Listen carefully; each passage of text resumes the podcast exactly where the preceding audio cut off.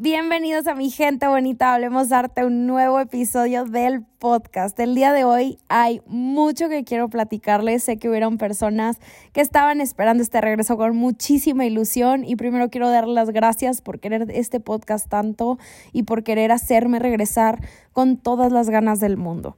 El día de hoy va a ser un episodio muy personal. Quiero contarte pues, lo que ha estado pasando los últimos meses, la razón de por qué dejé de grabar episodios, algunas reflexiones a las que llegué gracias a artistas y obras de arte. Eh, así que bueno, empecemos. Con Hablemos Arte vamos a hacer que hablar de arte sea algo común, aunque no sea nada común y que sea de todos, no solamente el experto te lo juro que no te vas a aburrir. Oigan, pues por dónde empiezo. Creo que como algunos de ustedes ya sabrán, si me escuchan desde el inicio, este podcast fue un passion project, llamémosle así, un lugar que siento que me puedo desahogar por completo, en donde puedo ser yo misma, que me escucha gente que realmente me quiere escuchar, donde es una decisión de cada quien si picarle play o no, a diferencia de, pues no sé, Instagram o YouTube, que tal vez te pueda aparecer un video de la nada o una historia random sin que tú hayas decidido verlo. Entonces, he llegado a amar con todo mi corazón este espacio que ustedes me han permitido crear, porque a través de él puedo contar las historias de mis artistas favoritos, hacerme preguntas y buscar las respuestas en voz alta. Pero con el paso del tiempo, y lo he hablado yo creo que ya muchas veces por aquí, con el crecimiento Hablemos Arte, todo se ha complicado mucho cada vez me ha costado más sentarme a escribir, meterme al closet a grabar, porque como sabrán también, grabo desde el closet porque no tengo ni micrófono ni un estudio bien hecho para grabarles esto, que ya estoy, eh, justo por eso me, me animé a regresar, porque ya empecé a comprar el equipo para poder armar mi estudio aquí en mi casa eh, y para que esté un poco más a gusto. Pero el podcast se empezó a convertir como en ese pendiente de cada semana que tenía que subir sí o sí en lugar de hacerlo porque realmente me gustaba. Y creo que cuando haces algo por mucho tiempo, te ves envuelto en esta rutina y en el tener que. Y de la nada, sin que te des cuenta, se te olvida que en algún momento lo disfrutaste o que realmente sí te gustaba hacerlo. Y justo eso me pasó con el podcast. Em, este fue el año Creo que ha sido un, año de muchísimos cambios para todo el mundo, pero pues ya cumplí un año aquí en Ciudad de México, empecé a, a, ver de qué otra manera podía crecer Hablemos Arte y qué más podía hacer como para reforzar todo esto que me gusta. Entonces fue el año donde empecé a dar estas masterclasses, eh, que son clases donde me dedico a explicar la vida de los artistas, analizar obras, discutir en vivo y en directo con la gente que se inscribe a ellas y les puedo decir que ha sido lo mejor de mi año no tienen una idea de lo que me han hecho esas clases, lo mucho que me han hecho aprender, porque al final de cuentas es hundirme las historias de estos artistas por meses, obsesionarme con sus trabajos, entenderlos a profundidad, sus inspiraciones más grandes, compararlos con otros y todo para podérselos llevar a ustedes. Creo que hasta la fecha es de las cosas que si algún día se llega a terminar, voy a voltear hacia atrás y sonreír con lágrimas en los ojos orgullosas, sabiendo que hice algo precioso. Siento que cada clase que he hecho es un sueño cumplido. Sigo sin creer que logramos crear estos grupos de personas a los que yo siempre quise pertenecer y que no encontraba. Un grupo de personas que nos juntamos una vez al mes a llorar en comunidad, a sentir por otros, a escuchar el dolor de alguien más, a hacerlo nuestro y, más importante aún, todo a través de obras de arte. Si en algún momento has tomado alguna de mis clases, te quiero dar las gracias desde el fondo de mi corazón. Pero retomando, como les digo, ha sido un trabajo loquísimo estar creando tanto contenido para todas las plataformas en donde Hablemos Arte está. Eh, ya pude contratar obviamente a más gente que me pudiera echar la mano con todo lo que yo necesitaba delegar que bueno, hablemos de delegar, también es un trabajo bien, bien complejo cuando te gusta tanto lo que haces este, y sientes que tú lo puedes hacer, pero tienes que entrar en todo este proceso de no, para tú seguir creciendo también como persona, profesionista, lo que sea, necesitas delegar ciertas cosas, crear un equipo para poder llegar más lejos. Entonces, gracias a todas estas personas, creo que voy encontrando poco a poco mi rumbo, aunque en el camino me siga sintiendo un poco perdida. La verdad es que pausé el podcast porque yo personalmente ya no podía. Y me acuerdo perfecto que justo en los últimos episodios estaba teniendo un día espantoso porque tenía que escribir el guion de YouTube o el guion de algo, no me acuerdo, tenía que coordinar, era el día que me tocaba coordinar a todo el equipo de Hablemos Arte para sacar adelante los contenidos de la semana. Todo el mundo me empezó a mandar mensajes, me cortaron el gas ese día y ya saben, de la nada sientes, o sea, cuando son tantas cosas sientes que el mundo se te viene encima con lo más mínimo. Mi departamento estaba asqueroso, llevaba semanas sintiéndome miserable, estaba físicamente y emocionalmente agotada y en medio del caos de ese día en particular me llega un mensaje de Pablo, que es el que me ayuda a coordinar todo en Hablemos Arte, y me dice, Roberta, que no se te olvide que tienes que grabar hoy el podcast. Y bueno, oigan, la perdí. Me puse a llorar con un sentimiento que no les puedo ni explicar. Me acuerdo perfecto. Sentía que todo se me estaba saliendo de las manos. No puedo, no podía estar al corriente con todo, ni siquiera con mi vida personal, ni con mis amigos, la gente con la que trabajo, ustedes que me escuchan y encima lo que estaba pasando en mi cabeza ya era demasiado. Pero ese día me compuse, grabé el último episodio que creo que fue el del arte degenerado y los nazis, que de hecho tan mal estaba y me pegó tanto ese episodio que lloré en el capítulo. Que digo, tampoco es raro que llore en los capítulos cuando lo siento mucho. Eh, pero estaba encerrada en el closet, muriéndome de calor, las piernas acalambradas porque pues es un closet miniatura que no me da el espacio para sentarme. Lo grabo parada, me tardo como una hora en grabar ya saben que cuando estás mal o, algo te empieza a salir mal, nada más es una tras otra, tras otra cosa. Entonces fueron horas que me tardé y al terminar le dije, al terminarlo dije, no vuelvo. No vuelvo a grabar episodio. Este es el último que grabo.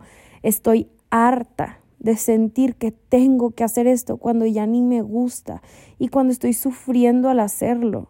Estoy mal aparte, no puedo y ni siquiera lo anuncié. No anuncié que no regresaba, solamente dejé de grabar un día y creo que cuando estás tan mal emocionalmente no tienes ni la energía para terminar las cosas bien. Y al, bueno, o sea, al menos eso fue lo que me pasó a mí. Quiero compartirles algo que es algo pues muy muy difícil, no sabía si hacerlo, pero creo que para también el sentido del podcast y que sé que es gente que, que me quiere por aquí, que me escucha religiosamente, Em, desde junio de este año yo ya no me he sentido la misma, no me sentía la misma y no sé ni cómo ponerlo en palabras. Eh, me sentía vacía, muy triste, sin ganas de nada y todo se exponenció cuando corté con eh, un exnovio. Fue un golpe espantoso y ya llevo años yendo a terapia conociendo mis traumas, saber lo que me ha hecho ser como soy el día de hoy. Entonces, cuando pasan este tipo de cosas, pues tengo una idea de por qué me duele tanto. Tengo una idea de por qué esa ruptura me dejó deshecha, pero creo que hay veces que aunque entiendas el porqué de las cosas, el corazón no escucha de razones.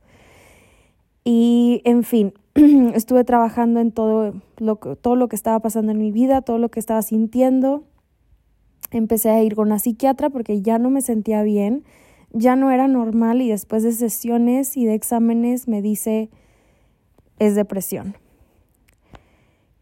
Y no, pues no le creí.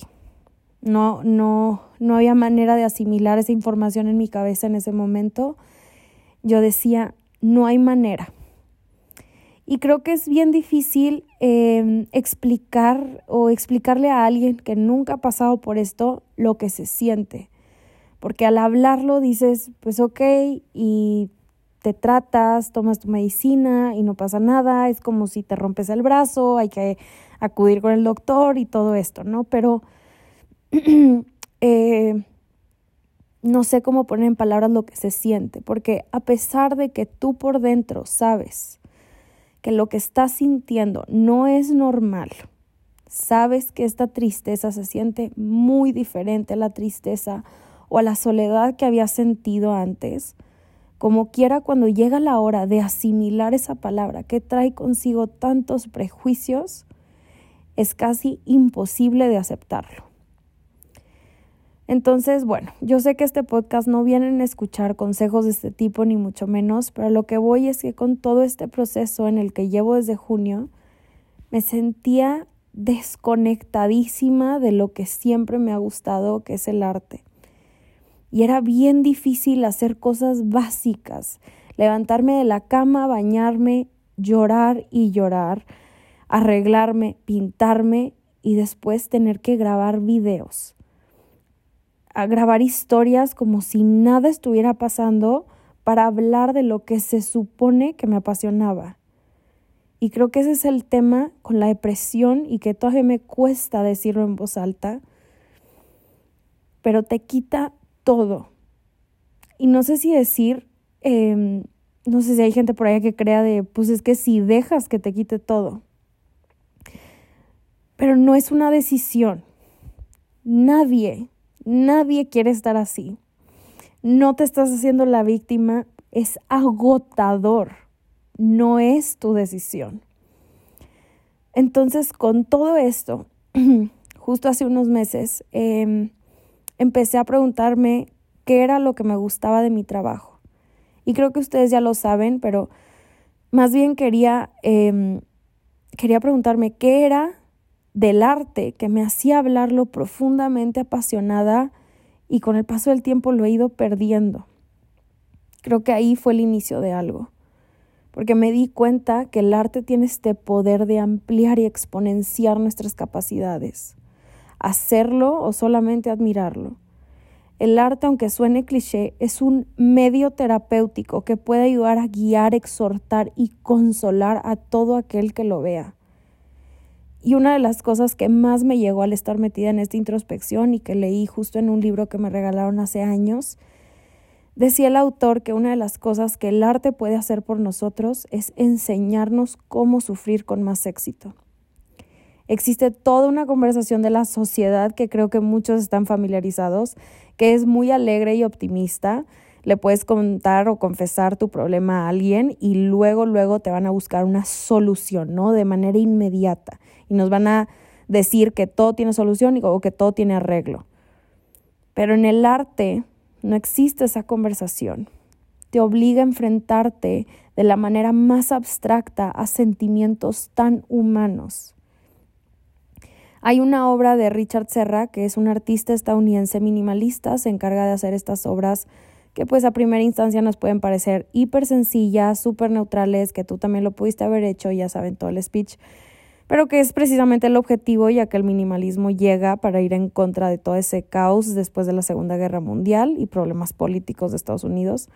Pero bueno, el trabajo de Richard Serra, al investigarlo, y les digo en este libro, eh, lo ponen de ejemplo. Enseñan una de sus obras llamada Fernando Pessoa, que es básicamente una pared de 9 metros de largo por 3 de alto, es de acero, completamente negra y que podemos ver poco a poco cómo se va oxidando. Alain de Botton, el autor, dice, Sierra no niega nuestros problemas, justo como esa conversación que les decía hace rato, como el amigo que le cuentas que estás mal y te dice, pero no estés triste. Sierra no nos dice que nos animemos, nos dice que el dolor está escrito en el contrato de la vida y que esa gran escala y el carácter monumental de la obra constituyen una declaración de la normalidad del dolor. Lo más importante del trabajo de Serra es que presenta el dolor de una manera digna. No entra en ningún tipo de detalles, no analiza ninguna causa particular de sufrimiento y en cambio nos presenta la tristeza como una emoción grandiosa y omnipresente. Siento que este es el ejemplo perfecto y, creo que ya puedo hablar desde mi propia experiencia de lo que les digo, de cómo el arte no tiene por qué ser este trabajo técnicamente complejo y lleno de detalles, realismo, ser un retrato tardado, que te asombres por la capacidad y talento del artista para que lo puedas considerar como arte. Lo he vivido muchas veces, con muchas obras, pero nunca, nunca lo había hecho con una tan simple y tan minimalista como la de Serra. Es un bloque de acero negro, es una pared negra, eso es todo, esa es la pieza. Pero eso es todo lo que yo necesitaba ver para asimilar mi dolor, mi tristeza y sentirme acompañada. Porque cómo Serra, a través de algo tan sencillo, pudo describir lo indescriptible. Justo me pasó lo mismo hace unos días que iba a hacer un video sobre Rothko, que digo, ya he hablado de él muchas veces en Hablemos Arte, pero con todo esto que les platico, creo que las obras de arte no son estáticas nunca en cuanto a lo que representan o lo que sientes por ellas, lo que te hacen sentir. Eso siempre está en constante cambio debido a las cosas por las que tú pasas. Y les pongo un ejemplo. La primera vez que yo vi un Rothko, me acuerdo perfecto que pensé lo mismo que lo que todo mundo piensa al ver un Rothko, ¿no? Eso no es arte, son solo colores, yo lo pude haber hecho, etc. Después, cuando me empecé a meter a este mundo, eliminé esa oración de mi vocabulario y pude entender por qué sí es arte. Luego, en cuarentena, me tocó hacer un podcast sobre él y todo me hizo más sentido al investigarlo. Sentí su dolor en esos colores, entendí el sufrimiento a través de sus rectángulos rojos y naranjas y azules y verdes. Pero el día de hoy ya no lo siento igual y ya no significan lo mismo para mí. Me pregunto a veces eh, cómo, cómo va a seguir siendo lo mismo para mí o cómo voy a seguir sintiendo lo mismo cuando yo ya cambié y cuando he vivido tantas cosas que me han obligado a verlo de manera distinta. Específicamente me topé con una de sus obras que está compuesta por sus típicos rectángulos lisos, pero esta era completamente negra. Con el tiempo, obviamente, eh, pues va agarrando distintas tonalidades dependiendo de qué tan gruesa es la capa de pintura en algunas partes o en algunos otros lados se va a ver la textura del bastidor, otras partes se va a ver más pesada o se va a sentir más pesada. Creo que es una obra muy dinámica a pesar de ser nada más de un color. Y cuando la vi, eh, me senté a escribir justo como lo hice con este podcast y lloré y lloré y lloré. Me dejé ir por completo. Porque creo que nunca me había sentido tan acompañada en el caos de mi cabeza con una obra de arte. Siento que cuando estás mal o te sientes mal, las cosas pueden empeorar en tres segundos y con cosas bien chiquitas pero creo que verdaderamente te puedes perder cuando sientes que estás solo al sufrirlas. Al sentirnos solos, nuestro sufrimiento es silencioso y te aplasta el pecho como un bloque de acero. El arte nos regala un punto de vista distinto y nos hace conscientes de nuestra insignificancia en el mundo para cambiar este discurso que nos repetimos cuando estamos solos y nos ayuda a darle un significado nos ayuda a estar preparados para afrontar esos dolores intensos y que a veces se sienten como insoportables. Esas fueron mis conclusiones del día de hoy. Creo que hay muchas cosas que quisiera decir. Hay veces que no encuentro las palabras y creo que ahí es donde entra mi trabajo, porque pues a través de artistas y de lo que ellos viven y lo que ellos sienten, puedo compartir mi propia experiencia y lo que sea que esté pensando en ese momento. Em, ya nada más por último, y esto es algo que he estado pensando muchísimo, es cómo nunca nos damos cuenta de, nunca vamos a saber si alguien está pasando por algo fuerte, por algo duro, em, porque nada más vemos la superficie. Hay veces que vemos a todas estas personas del Internet con la vida perfecta. Y yo sé, oigan, yo sé que esto lo escuchamos por todas partes pero nada más me siento como muy motivada para decirlo porque me pasó y porque ves, lees mensajes y la gente diciéndote cosas y te pones a pensar, no tienen ni idea de lo que estoy pasando. Y no tienen por qué saberlo tampoco, ¿verdad? No tienes que ser un libro abierto para absolutamente miles de personas, pero no seamos tan rápidos para juzgar. Y nunca sabemos eh, cuándo le va a llegar ese mensaje a la persona que se lo estás mandando. Cuando de repente me llegaban miles de mensajes diciéndome de, y el podcast, y el podcast, y el podcast, y yo en una crisis espantosa, ¿no? O justo acababa de terminar de llorar por X o Y razón, o me estaba sintiendo espantoso y me llegaban mensajes súper agresivos de este tipo y decía, pues obviamente no me voy a enojar, nadie sabe lo que estás pasando, pero creo que nos toca a nosotros ser más sensibles y ser más empáticos por la gente. No sabemos lo que, lo que sienten, lo que está pasando en sus vidas y creo que es nuestra responsabilidad hablar con conciencia y, y, y, siempre desde un buen lugar. Eh, sí quiero decirles que amo este podcast y lo amo tanto que a veces se me olvida cuánto. Han sido los meses más difíciles y más duros de toda mi vida y sigo tratando de salir de aquí, pero pues sé que necesito seguir trabajando para hacerlo. Estoy muy emocionada por seguir con, este, eh, con estos episodios. Gracias por acompañarme en este camino, por sus mensajes, por su apoyo y su tiempo. Estoy lista, como les digo, para regresar y que sigamos compartiendo la historia de grandes maestros de la forma en como siempre lo hemos hecho. Así que mi team secreto, muchas, muchas gracias por llegar hasta esta parte del episodio. Les mando un abrazo muy, muy fuerte hasta donde quiera que estén. Y ya saben que como siempre, hablemos arte la próxima semana.